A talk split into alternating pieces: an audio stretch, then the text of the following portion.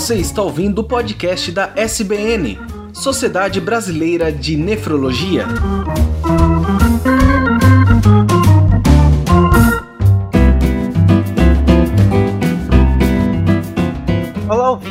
Sejam bem-vindos ao podcast da Sociedade Brasileira de Nefrologia. Eu sou Tarek Fernandes e hoje estou aqui para falar sobre cuidados paliativos. Ao meu lado, como host, está a doutora Cíntia Vieira, diretora de políticas associativas da SBN e coordenadora do Serviço de Nefrologia do Hospital Ernesto Dornelles, em Porto Alegre. Boa noite, doutora. Boa noite. É um grande prazer estarmos juntos neste podcast da SBN, o um podcast número 15. Exatamente. E neste 15 episódio temos convidada a doutora Cássia Gomes, que é médica nefrologista do Hospital de Clínicas do Paraná, mestre pela Universidade Federal do Paraná e coordenadora do Comitê de Cuidados Paliativos Renal da SBN. Boa noite, doutora. Boa noite, Tarek. Boa noite, Cíntia. Boa noite, Jonathan. E também como convidado temos o Dr. Jonathan Vinícius, que é nefrologista pelo Hospital Universitário Evangélico de Curitiba, paliativista pelo Hospital de Clínicas da Faculdade de Medicina da USP e médico assistente do Serviço de Cuidados Paliativos do HC da Universidade Federal do Paraná. Boa noite, doutor. Boa noite, Tarek. Boa noite, doutora Cíntia. Boa noite, Cássia. Boa noite a todos que irão escutar esse podcast. Um prazer muito grande estar aqui com vocês hoje.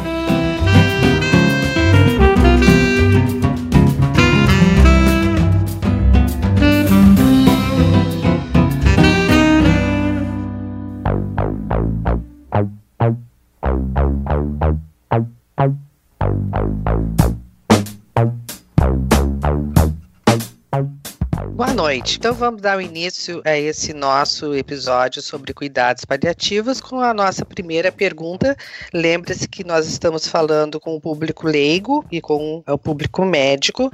Nós queríamos saber o que, que é o cuidado paliativo. Então é, é bem importante a gente esclarecer é, o conceito de cuidado paliativo de uma forma geral para que a gente possa realmente contextualizar isso dentro da nefrologia, né? Então é, o cuidado paliativo ele é um cuidado especializado e focado em fornecer alívio dos sintomas, o alívio da dor e de qualquer desconforto ou sofrimento, né, que seja decorrente de uma doença grave, ameaçadora da vida. E, e o grande objetivo do cuidado paliativo é melhorar a qualidade de vida do paciente, não só do paciente, mas também da família, é, das pessoas envolvidas no cuidado, né? E, e dessa forma há uma necessidade de uma abordagem integral e global desse cuidado. Né? Então, é, cuidar sim dos sintomas físicos, que na verdade era o grande e único foco da medicina tradicional, mas também cuidar e avaliar outros aspectos, né? como os aspectos sociais, psicológicos, aspectos espirituais, que também são afetados e não menos importantes né? no decorrer de uma doença grave. É, e, e, obviamente que esse deveria ser sempre o nosso foco do cuidado, né? mas é, em determinadas doenças, doenças, em determinadas fases de algumas doenças, isso deve ser ainda mais relevante, né? Deve ser ainda tomado com maior prioridade. Em certas condições, de, de, em, em, algumas doenças, é, o corpo ele está tão frágil, né? Tão debilitado que ele não tolera medicamentos tão agressivos, procedimentos tão agressivos e, e que a insistência em indicar esses tratamentos pode trazer às vezes mais malefícios do que benefícios. Claro que a intenção intenção sempre é o benefício, né? É, é, mas muitas vezes a gente, com tantos eventos adversos, tratamentos e procedimentos, a gente pode acarretar em mais malefícios. E é nesse ponto que entra o olhar diferenciado, né, de quem faz cuidado paliativo ou do paciente que está sendo cuidado por uma equipe de cuidado paliativo, né? É, é uma equipe que precisa ter toda uma capacitação profissional, competência e entender é, que aquilo que está formalmente indicado para uma doença doença, é, se isso também é viável para o paciente nas condições em que ele se encontra, né? Se esse paciente tem reservas orgânicas para ser submetido àquele tratamento que formalmente estaria indicado, né? E esse cuidado global, integral, ele envolve toda uma necessidade de um trabalho em equipe, de um trabalho de equipe multidisciplinar, né? Então a gente precisa de vários profissionais que cuidem de todas essas esferas do cuidado que eu mencionei, né? A gente precisa ter um psicólogo, médico, nutricionista, um serviço assistente social, enfermagem, que ajude a cuidar de todas essas esferas que estão abaladas numa doença grave, né? Assim, ó, doutor Jonathan, dá para dizer, então, que o médico sempre teve esse papel de, de dar o atendimento ao paciente e se preocupava muito e sofria muito também com essas outras, os outros aspectos de um tratamento do paciente, como a debilidade, como a, os aspectos psicológicos, a, como a doutora Cássia bem explicou. Então, dá para se afirmar que o cuidado paliativo, ele veio assim com esse olhar mais abrangente e por trás uma equipe multidisciplinar que auxilia nessa abordagem ao paciente. É isso? Isso, é, perfeitamente. É, quando nós falamos em cuidados paliativos, nós estamos nos referindo então não a um tratamento, né, mas uma abordagem, uma forma de cuidar. E o cuidado paliativo, ele não pode ser feito somente pelo médico. Existe a medicina paliativa, que seria uma subdivisão desses cuidados paliativos, mas nós precisamos para que o paciente possa ter o melhor atendimento possível da equipe multidisciplinar. Então, enfermeiros e técnicos de enfermagem, fisioterapia, fonoaudiologia e terapia ocupacional, serviço social, psicologia, odontologia, musicoterapia, nutrição, enfim, é uma, uma ampla gama de especialidades da área da saúde que podem contribuir, então, para melhorar a qualidade de vida do paciente que tem a indicação dessa abordagem, a qual nós chamamos de cuidados paliativos. Certo. E indo para o ponto de vista do rim, já que nós estamos falando mais para a Sociedade Brasileira de Nefrologia, envolvendo mais o órgão que é o rim,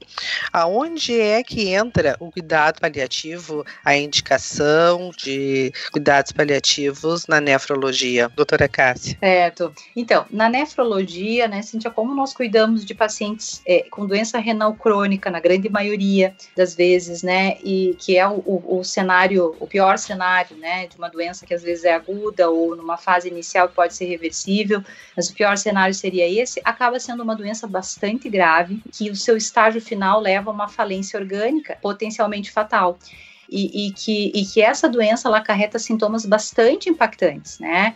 E, e é necessário uma máquina, um procedimento é, para sustentar a manutenção da vida nessas condições de uma doença renal crônica em fase avançada.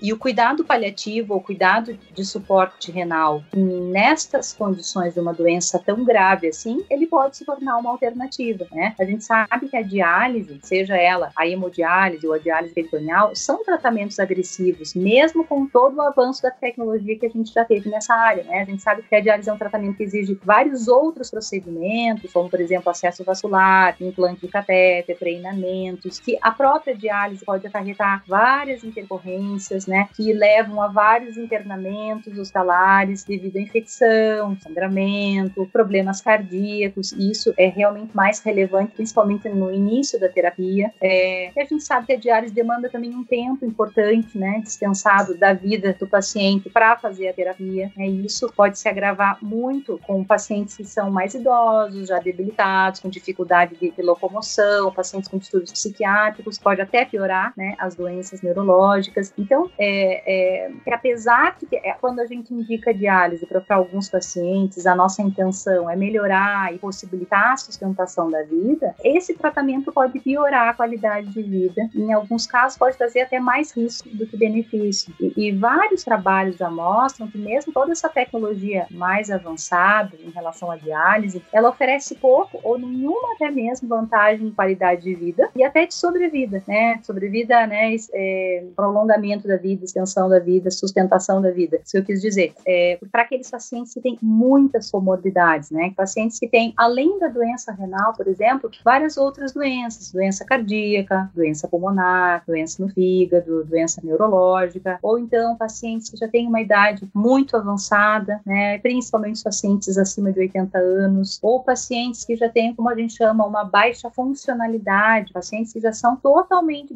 dependentes com uma atividade básica do dia a dia, como tomar um banho sozinho, como comer, como andar sozinho sem uma supervisão, ou então pacientes que já têm um quadro de demência, já têm um quadro neurológico bem avançado. Então, é esse para esse contexto de pacientes, né, muito debilitados, tratamento conservador, tratamento não dialítico, é, com uma instituição, claro, precoce e um cuidado multidisciplinar, ele é uma alternativa também como tratamento, como cuidado da doença renal crônica. A definição de cuidados paliativos, ela traz é, que a pessoa que tem indicação, então, nessa abordagem, é aquela que tem uma doença que ameaça a continuidade da vida. Então, se nós pensarmos que a doença renal crônica ela não tem cura e que em algum momento da sua evolução o paciente provavelmente falecerá dela ou de complicações que caminham junto com ela. Então, todos os pacientes com doença renal crônica, sem dúvida, têm indicação de cuidados paliativos. Nós sabemos que toda doença tem um começo, um início e um fim. Então, é, o cuidado paliativo é importante acrescentar que ele se inicia no dia do diagnóstico da doença. Antigamente tinha-se a concepção de que cuidado paliativo só começaria a existir quando o famoso não há mais nada o que se fazer. Hoje em dia nós percebemos que não é assim. No dia do diagnóstico de uma doença que ameaça a continuidade da vida, naquele momento também se inicia o cuidado paliativo.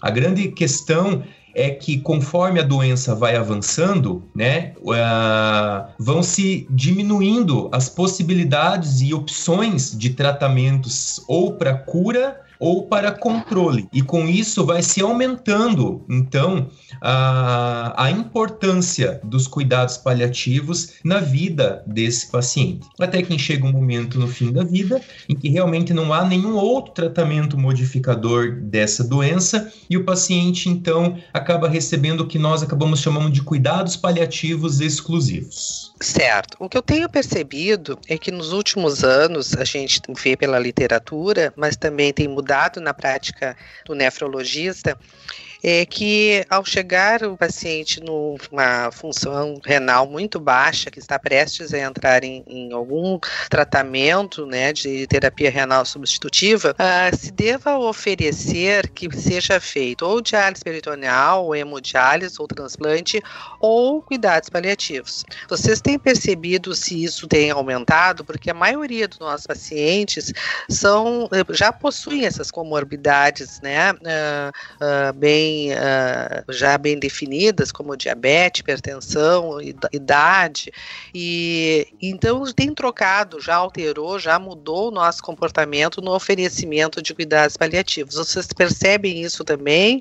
Tem visto que tem aumentado mais essa conduta médica? Sim, Cíntia. Felizmente a gente, a gente percebe que não só a, a, a população médica, a população é, dessa equipe multidisciplinar que faz o cuidado cuidado paliativo também, né, que, que tem muitos adeptos da medicina paliativa e dentro da nefrologia a gente vê que o avanço desse cuidado da medicina paliativa também tem sido incorporado. A gente sabe que a gente tem muito ainda o que evoluir né, dentro da especialidade, é, mas a gente percebe que até mesmo a sociedade né, já evoluiu nesse, é, nesse assunto e muitas vezes traz os questionamentos muito menos, muito menos antes da própria equipe abordar. Né? Então, eu, percebo que talvez, sei lá, os últimos cinco anos a gente evoluiu muito. Né? Claro que temos que evoluir ainda mais mas felizmente a gente está no caminho certo. Uhum. Diz uma coisa, assim, ó, uh, vocês percebem que os pacientes que estão, uh, que estão se encaminhando para os cuidados paliativos, uh, dificuldades éticas e legais? É, é, é uma pergunta bastante importante essa, doutora Cíntia, porque muitas vezes o, o, o médico ele acaba tomando certas decisões ou deixando de, de tomar certas decisões é, por desconhecimento de questões bioéticas e de questões legais. É, quando nós falamos na questão de cuidados paliativos, Então, nós estamos falando num princípio é, chamado ortotanásia. O que, que isso quer dizer? É respeitar a evolução natural de uma doença quando ela se encontra na sua fase irreversível. Se a doença já é irreversível, se o paciente muitas vezes, como a Cássia comentou, já tem uma funcionalidade reduzida, já tem dependência para o autocuidado, Muitas vezes um paciente também que tem já é, um comprometimento do seu status até nutricional, né, com emagrecimento importante, enfim. Nós vemos que esses pacientes são os principais candidatos, né, a um tratamento de cuidado paliativo e sendo dispensado um tratamento é, mais agressivo.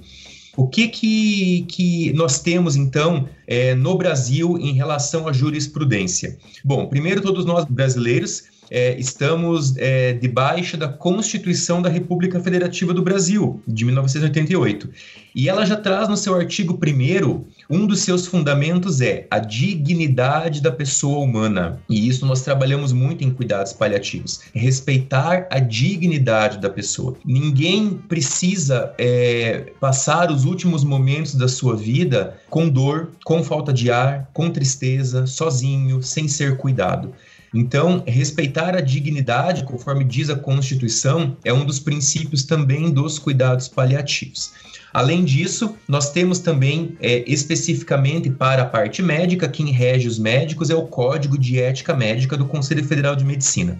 E já em 2006, é, quando lançou-se a resolução 1805, ela dizia que é permitido ao médico tanto limitar ou suspender procedimentos e tratamentos que prolonguem a vida de um doente que já se encontra numa fase terminal, de enfermidade muito grave ou incurável. Então, limitar um procedimento. Como estamos falando em nefrologia, o médico ele pode não colocar o paciente em diálise se ele acredita que a diálise vai piorar o paciente ao invés de melhorar. Lembrar que dos princípios da bioética, é, nós precisamos é, fazer o bem, né, que é a beneficência, mas também não fazer o mal, que é a não maleficência.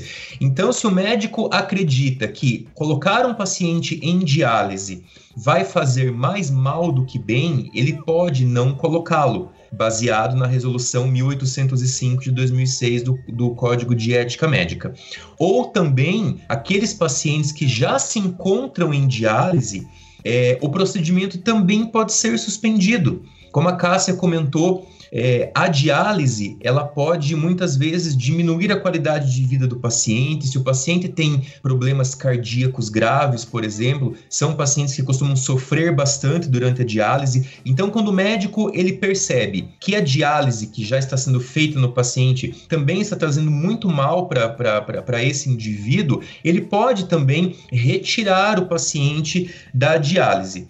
Agora, mais recentemente, em 2018, o Código de Ética Médica foi revisto e trouxe a Resolução 2217. O que, que ela diz? Que nas situações clínicas que já são irreversíveis e são terminais, primeiro lugar, o médico ele vai evitar procedimentos tanto para diagnóstico quanto para tratamento que sejam desnecessários. São aqueles tratamentos já que muitas vezes são fúteis naquela situação, né, que vão acarretar mal prejuízo para o paciente. Porém, o médico precisa oferecer para esses pacientes todos os cuidados paliativos disponíveis.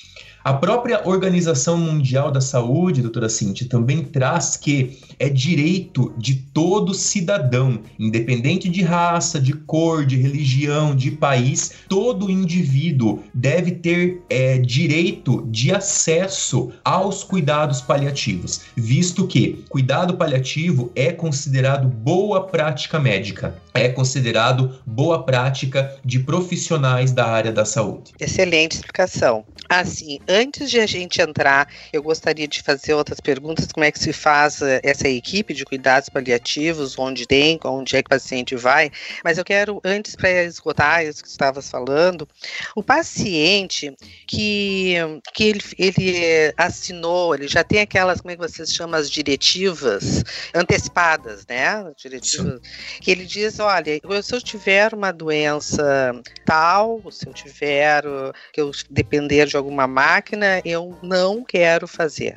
E esse paciente chega numa situação, nos 70 anos, que não tem tantas coisas, comorbidades associadas, ele só tem a doença renal crônica e diz: não quero fazer. É diferente um pouco, mas ele tem um CID, um Código Internacional de Doenças, que é a doença renal crônica, o N18.0, é uma doença renal terminal, né? Ela é considerada uma doença que não vai ter cura, ela vai ter sendo sempre amenizada com a diálise. Uh, como é que fica nessa situação? Pode se ter ser tomado cuidado paliativo? O médico também está autorizado? Eu faço essa pergunta porque nós estamos vendo outras pessoas que estão ouvindo provavelmente têm pensado a mesma coisa. Como o Jonathan também estava estava mencionando os princípios da bioética que que, nós, hum. que o faz cuidado paliativo se baseia, né? A autonomia é um dos princípios que a gente releva muito nas decisões nesse contexto de paciente com várias comorbidades. Então, é, é, é fundamental para quem faz cuidado paliativo saber ouvir muito, ouvir, ouvir, ouvir, ouvir o desejo do paciente, ouvir a família, né? Muitas vezes os pacientes não estão, quando a gente aborda esses pacientes, ou a gente tem que tomar essas decisões, eles não têm mais a, a, a capacidade de tomar decisões, mas em algum momento da sua vida, ou a família conhece muito bem o paciente, os desejos do paciente, ele mencionou que ele não gostaria de passar por certas situações, ele não gostaria de fazer diálise, ele tem um conhecido que já fez, ele sabe a, a dificuldade que é, né? Então a família traz isso para a equipe e isso é valorizado de uma forma muito significativa, né? Então a autonomia é, faz parte de, do cuidado paliativo e sim, ela é mandatória também de tomada de decisão em, em termos de indicação de tratamento e a diálise também, né? O que a gente percebe, Cíntia, é que como a doença renal crônica é uma doença silenciosa,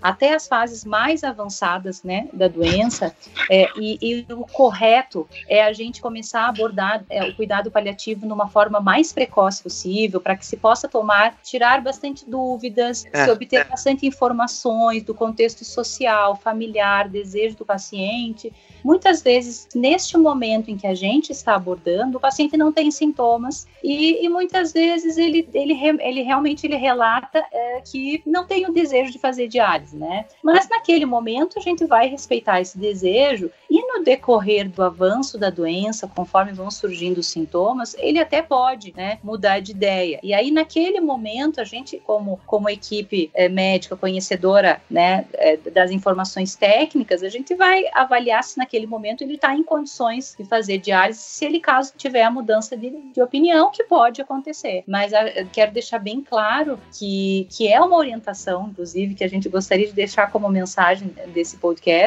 é que o desejo do paciente é muito importante e que essas reflexões devem ser feitas em família, né? Elas devem, é, elas devem acontecer antes, inclusive, dos sintomas surgirem e da doença até mesmo ser diagnosticada.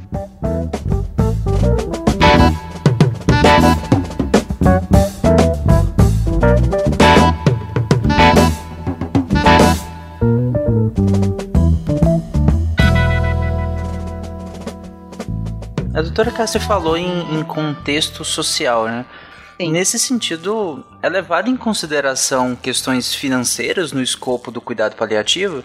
Assim, a gente sabe que em, em algumas patologias é, terminais, aqueles últimos anos geralmente é, pesam muito no orçamento das famílias, né? No orçamento desse paciente. Ainda que ele tenha o cuidado pelo SUS, ainda tem gastos exteriores também. E quando não é, co coberto pelo SUS, pior ainda nesse sentido, né? Então, é, é isso está no escopo do cuidado paliativo, essa preocupação? Com certeza.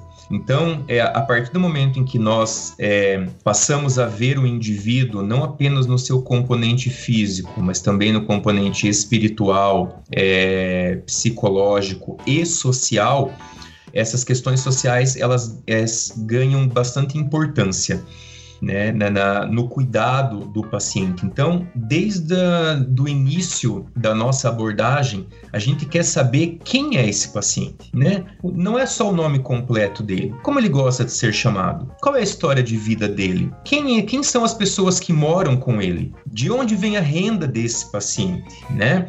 É, quem é o principal cuidador ou a pessoa que, é, que é mais responsável, a pessoa que toma frente pelos cuidados desse paciente.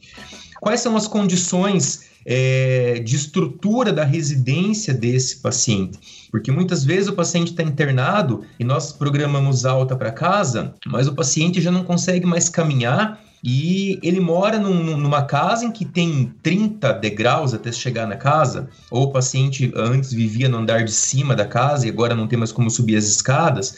É, quem é a rede de suporte é, de saúde desse paciente ali na região onde ele mora? Né? O posto de saúde de referência desse paciente possui uma equipe que faz um atendimento domiciliar é, as medicações que, que, que, o, que o médico passou para esse paciente, ele consegue é, pegar essas medicações pelo SUS, por exemplo, ou algumas terão que ser compradas? Quem vai administrar esses remédios? Enfim, a questão social é muito importante, é muito ampla. É por isso que o médico, mais uma vez eu repito, sozinho não consegue fazer cuidados paliativos. É fundamental a presença do serviço social. Então, essas questões sociais é, são levadas extremamente em consideração por toda a equipe porque o nosso trabalho não termina e não começa e não termina só no intra-hospitalar, dentro do hospital né? Mas isso também se estende quando o paciente está fora do hospital. Na rede pública existe essa esse suporte, porque eu imaginando um paciente que vá para casa com medicações, com fisioterapia, necessidade de auxílio no banho, de cuidador, uh, se isso é uma iniciativa da família, torna-se um pouco complicado, né, na nossa realidade social. Existe público, um órgão que tome conta disso também porque essa equipe tem que ser geralmente trabalhar alinhada, acredito que ela tem que trabalhar de uma forma mais ou menos harmônica. É mais fácil de encontrar dentro de um hospital, mas fora do hospital existe algum local também que possa sair de casa e não ir para o hospital, como os hospes que a gente ouve falar, Uh, como é que funciona mesmo, não, não só por iniciativa familiar e do, da indicação médica na alta, em claro. Esse é um grande desafio, né, é, para nós, porque geralmente é, isso é de competência municipal, né, cada município Sim. tem a sua política social, tem a sua política de saúde, então alguns municípios, por exemplo, oferecem, como, como Curitiba tem o serviço de atendimento domiciliar, que é composto por uma equipe multidisciplinar, que faz um acompanhamento do paciente, muitas vezes semanal, algumas vezes a cada 15 dias, né? Mas isso não, não, não é em todo município que tem. É, se o paciente, por exemplo, é, ele já não tem mais é, condições de receber medicação pela boca ou por sonda, né? Uhum. E nós não temos, por exemplo, um suporte em que se possa fazer todas as medicações que o paciente precisa, muitas vezes pela veia ou debaixo da pele, né, no, no tecido subcutâneo. Então, é, são situações que, que, que, nós precisamos progredir é, com certeza, né? Hoje fala-se muito, doutora Cíntia, da, dos cuidados paliativos na atenção primária, né? Sim. O médico, o médico do posto, o médico de saúde da família e comunidade, ter ali com ele, né, os conceitos e ferramentas para que ele possa cuidar dos pacientes uhum. em cuidados paliativos que estão em domicílio né? Muitas vezes esses pacientes acabam não chegando ao hospital. E o médico do posto, né, com toda a sua importância, que eu reconheço isso, é, tem que é, lidar com situações muito difíceis no dia a dia para tentar garantir o máximo de conforto para esse paciente. Ano passado, no finalzinho de 2018, é, a Academia Nacional de Cuidados Paliativos vinha já há bastante tempo tentando conversar com o governo sobre políticas de cuidados paliativos. E no final de 2018, então, é, a gente conseguiu uma grande vitória no Brasil, que é a, a Política Nacional de Cuidados Paliativos para o SUS. Então, o que que isso traz? É, foi, foi traçado metas do, da, nas esferas federal, estadual e municipal.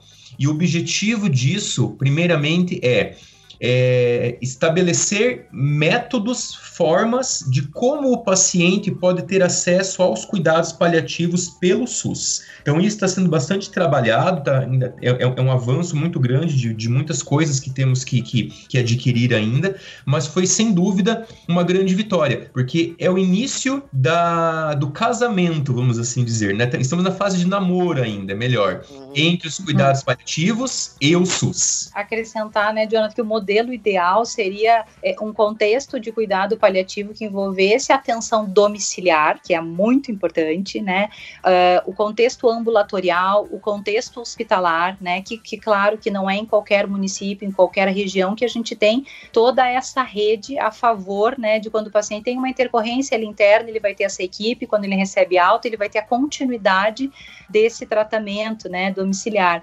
Mas que a gente acaba é, utilizando os recursos que a gente tem atualmente, né? E a gente consegue, numa parceria com a atenção primária, como o Jonathan comentou, é, conhecendo os recursos que aquele paciente tem naquela na região em que ele reside, né? Então, às vezes tem um programa de saúde da família que talvez não seja capacitado em cuidado paliativo, mas a gente faz um vínculo, né? Eu que cuido no ambulatório daquele paciente, faço cuidado paliativo, faço contato com, com aquela equipe que eventualmente vai em casa, então a gente consegue fazer uma parceria que não é a ideal, mas que é um começo e que a gente sabe que a partir daí também a gente está ajudando a evoluir essa área dentro do atendimento primário. Existe existe programa do currículo universitário para o aluno no, no, na graduação de cuidado paliativo? É, pelo MEC, não. Né? Pelo, pelo uhum. Ministério da Educação, ainda não. Deveria ter, né? Já sim, deveria ter. Para começar desde criança. Isso. É. Inclusive, inclusive, agora, na última quarta-feira,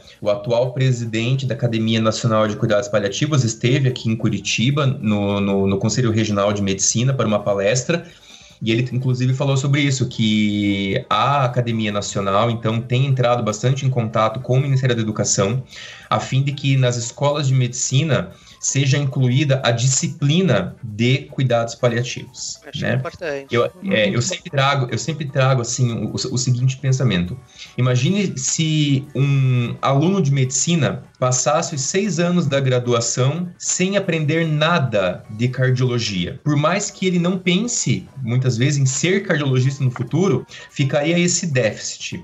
Se nós pensarmos que a morte ela faz parte do ciclo natural da vida e que todos nós um dia, de maneira ou outra, passaremos por ela.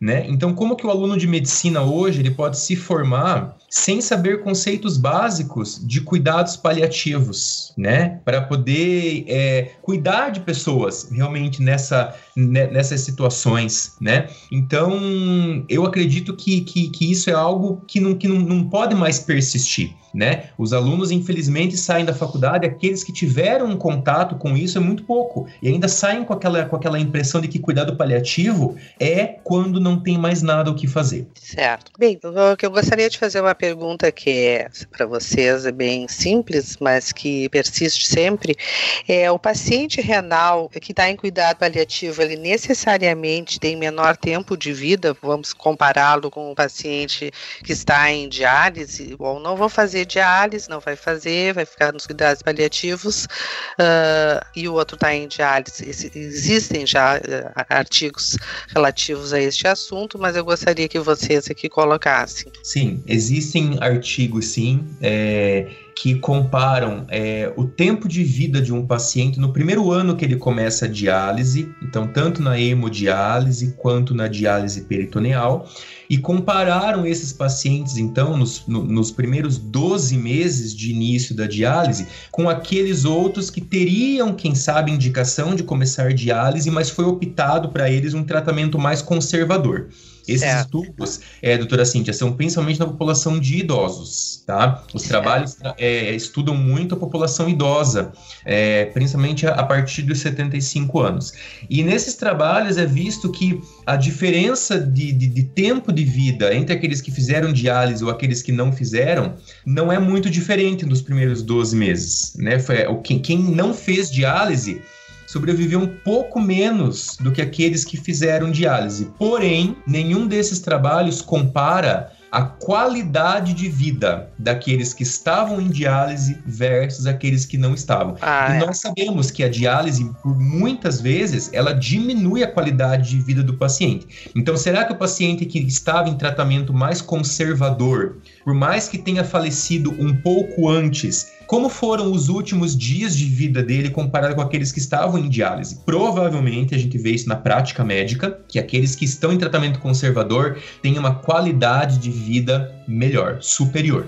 E só para acrescentar, Jonathan, é, é, em relação a esse assunto da sobrevida, a gente percebe que esses trabalhos que realmente são com pacientes idosos, quando a gente estratifica a faixa etária do paciente idoso e compara essa sobrevida diálise e tratamento conservador, a gente percebe que mesmo esta pouca diferença de sobrevida que existe para o paciente que está em diálise, a partir dos 80 anos essa vantagem é perdida e, e a sobrevida acaba sendo muito semelhante para aquele que fez diálise e para aquele que não fez diálise.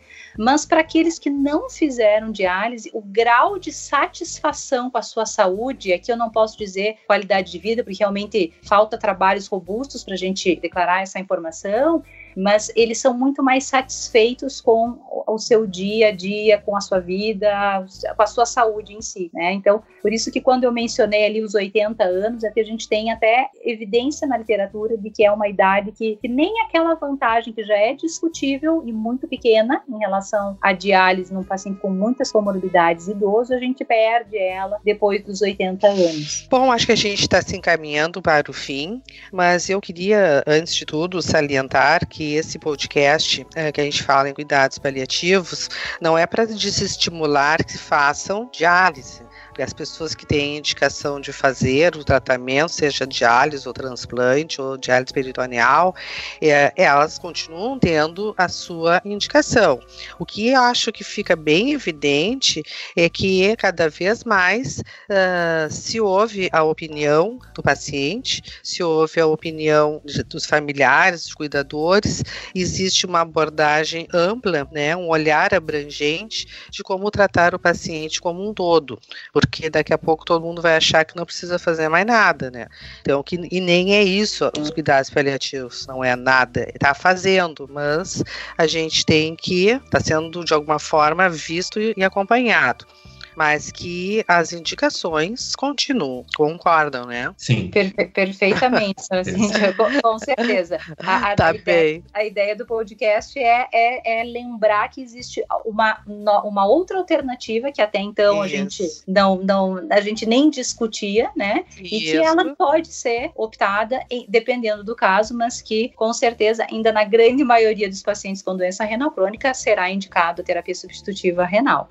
Certo. Eu gostaria que vocês fizessem uma, dessem uma mensagem final, né, para quem está nos ouvindo. Então, doutora Cássia. Ok. Eu acho que a ideia, a ideia de nós discutirmos esse assunto é exatamente divulgar esse tema, né, esse tipo de cuidado, fazer, chegar esse conhecimento na nossa sociedade. E acho que é importante que, que todos reflitam, e nós médicos também, né, Cíntia, sobre esse assunto, Sim. né, que nós façamos reflexões é, da daquilo que a gente gostaria é, de passar na nossa vida, como a gente gostaria de ser cuidados, tentar imaginar situações diversas que possam acontecer, a diálise, aqui nós estamos falando de nefrologia, é uma delas, e que os nossos familiares, os nossos amigos tenham conhecimento disso também, né? Eu acho que ah, não só como, como profissional a gente tem que evoluir muito nessa área, mas a sociedade também tem essa ajuda, visto que a autonomia é muito importante nessa tomada de decisão. Muito bom. Então, Jonathan? Bom, eu quero convidar todos os ouvintes a começar a pensar um pouco mais sobre a morte pensar sobre a morte não vai atraí-la, né? Eu penso na Mega Sena todos os dias e até hoje não ganhei o prêmio. Então, importante. É, é. Boa, boa. É, então pensar sobre a morte não é algo ruim. Não pensar sobre a morte não quer dizer que nós estamos desejando morrer. Mas pensar sobre a morte em que sentido? Como você gostaria de ser cuidado nos últimos dias da sua vida? Você gostaria de passar os últimos momentos de vida dentro de uma UTI, entubado, em hemodiálise, com seu corpo perfurado por catéteres e sondas, quando a situação já for irreversível e essas coisas não ajudarem mais em nada? Ou quem sabe você gostaria de passar seus últimos dias ao lado da sua família, cercado de pessoas que te amam, sendo cuidado por uma equipe que cuida de você com vontade mesmo, sem desistir de você. Esse é o princípio do cuidado paliativo. Então eu convido todos a refletirem um pouco mais sobre isso as diretivas antecipadas de vontade, né, que é justamente isso, como eu gostaria de ser cuidado, se um dia eu perdesse a minha autonomia, é, não precisa de cartório, não precisa de nenhum registro mais formal. Muitas vezes, numa conversa com a família verbalizada, o médico, quando tem acesso a essa informação, ele escreve no prontuário do paciente, né? E isso já é válido. Então, eu, eu, gostaria muito que as pessoas começassem a pensar mais sobre isso. E não tratar falando sobre morte com, com, com batendo três vezes na madeira ou fazendo o sinal da cruz. Ela faz parte do ciclo da vida, né? Eu falo sobre a morte, mas também não quero morrer hoje. Mas eu tô pensando já como vai ser lá na frente, como eu gostaria de ser cuidado é, próximo a essa situação. Muito bem, excelente, eu acho que foi essa nossa conversa do dia de hoje. Agradeço muito a vocês a disponibilidade e os esclarecimentos uh, importantíssimos para todos nós, os médicos e o público leigo. Muito obrigada. Obrigada, Cintia. Obrigado. Boa noite a todos. Eu também agradeço muitíssimo a presença e as explicações da doutora Cássia e do doutor Jonathan.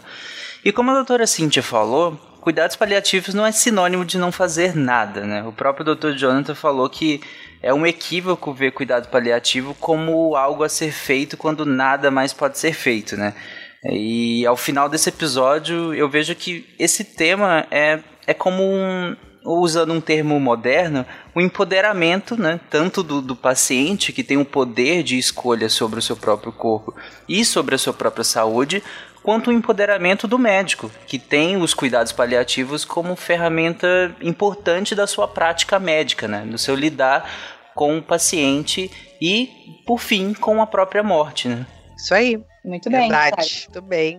Então é isso, eu convido todos os ouvintes a acessarem o site do Deviante, que é deviante.com.br, e comentarem na postagem desse episódio. E aí sejam críticas, elogios ou mesmo dúvidas que possam ter restado. Eu vi que alguns ouvintes comentaram na, na, nas postagens do, da SBN do passado, né? Então comentem, nós respondemos as postagens, conversamos com alguns ouvintes lá. Fiquem à vontade para fazer críticas, elogios ou quaisquer dúvidas que tenham restado depois desse episódio. E olha que esse tema é um tema muito interessante. Inclusive, no próprio Portal Deviante, nós temos um podcast de divulgação científica, o SciCast, e nós temos um episódio só sobre tanatologia, em que nós falamos exatamente sobre morte, que é um tema muito interessante. Além disso, acessem o site da SBN também. Esse podcast vai ser publicado no próprio site da SBN né? E o Twitter da SBN, que é SBNnefrologia. Podem acessar que todas as informações recentes da SBN e do podcast vão ser publicadas lá também.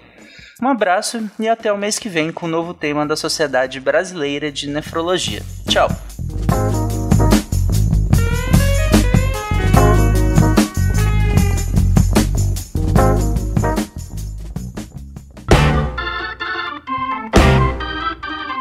Você ouviu o podcast da SBN, Sociedade Brasileira de Nefrologia.